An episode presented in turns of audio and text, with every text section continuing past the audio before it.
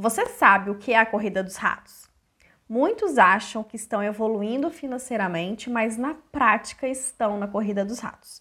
Se você também não tem um controle da sua vida financeira, não consegue guardar dinheiro, vive atolado em dívidas, pode ser que você também esteja na corrida dos ratos. Vem comigo que nós vamos falar sobre isso nesse vídeo.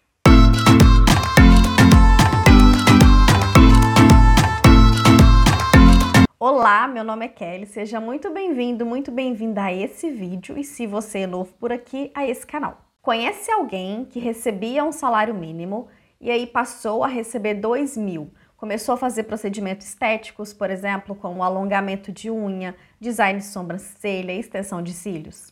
E aí passou a receber 3 mil, começou a contratar serviços como personal trainer, empregada doméstica, e aí passou a receber 5 mil Começou a comprar roupas, sapatos de marca, frequentar somente restaurantes caros. Conhece um jovem que mora com seus pais, estudou e agora começou a trabalhar. A primeira coisa que ele faz é ir lá e comprar um iPhone dividido de 24 vezes, financia um carro, compra roupas, aí ele precisa ser promovido novamente porque o salário não está dando. Então ele é promovido. Aí agora ele decide morar fora porque ele quer ter liberdade, ele quer sair da casa dos pais. E novamente o salário não dá porque agora tem as despesas de casa. Então ele precisa novamente ser promovido. E quando ele é promovido, agora ele decide que vai casar, quer ter uma casa própria e aí ele vai e financia essa casa. Conhece alguém que à medida que a sua renda aumenta, ele também iguala o seu padrão de vida ou até mesmo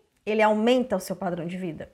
Pois é, essas pessoas, elas acham que estão evoluindo financeiramente. Ah, eu fui promovido, agora eu estou recebendo mais, o meu salário aumentou. Só que na prática, como elas também aumentam o padrão de vida em relação à renda, eles continuam gastando mais, eles estão praticamente no mesmo lugar. É a famosa corrida dos ratos. Essa analogia faz referência aos ratos, aqueles de laboratório que ficam dentro da gaiolinha, eles correm, correm, correm, mas eles estão no mesmo lugar. É por isso que a régua certa para medir a riqueza de alguém não está em quanto ela recebe, mas sim em como ela gasta.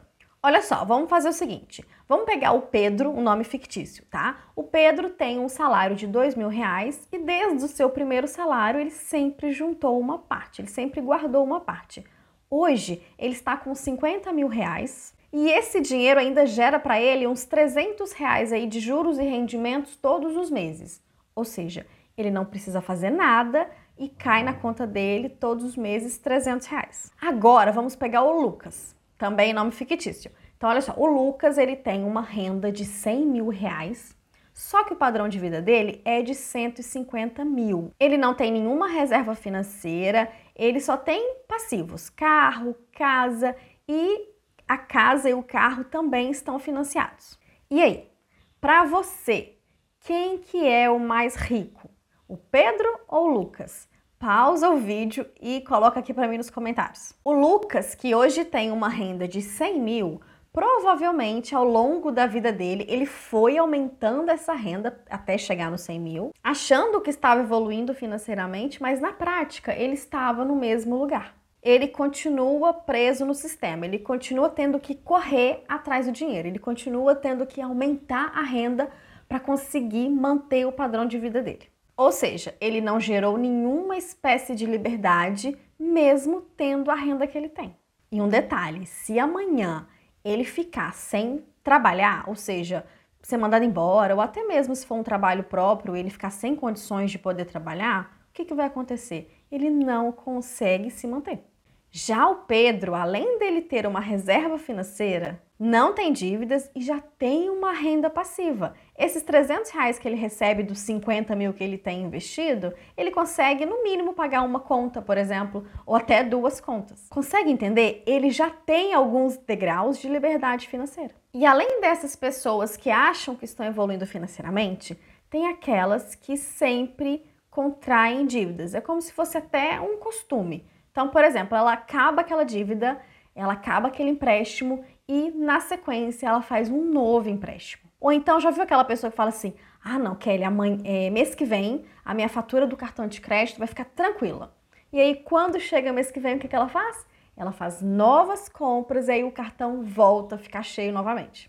Essas pessoas também estão nesse ciclo da corrida dos ratos. E abrindo um parênteses aqui, eu não estou dizendo que aumentar o nosso padrão de vida está errado. A verdade é que quando a gente se educa financeiramente, a gente se organiza financeiramente, a gente também aumenta o nosso padrão de vida. Porque sim, a gente quer conforto, a gente quer viver experiências novas, igual esses exemplos que eu dei antes. A gente quer sim melhorar a nossa saúde física, a nossa saúde mental, a nossa autoestima, só que é tudo proporcional. Você vai saber exatamente como fazer isso, sem ficar escravo do dinheiro. Ele que tem que trabalhar para você e não você para ele. Um ponto que agrava muito é essas pessoas que precisam aumentar a renda porque não estão conseguindo manter o padrão de vida, é que elas normalmente têm que trabalhar mais. Então elas trabalham, trabalham, trabalham, todos nós temos as mesmas 24 horas. E aí essa pessoa, ela fica sem tempo para outras coisas. Eles trabalham, trabalham, ficam exaustos e isso acaba prejudicando todas as áreas da vida dele. E aí eu te pergunto, tem a renda que tem, mas não tem qualidade de vida. E aí, o que que faz sentido? O que que verdadeiramente importa para você? É nessa hora que a gente realmente tem que refletir. Poxa, o que, que eu estou fazendo com a minha vida? Eu estou ali doando meu tempo todos os dias, tantas horas do meu trabalho, e eu estou fazendo valer a pena.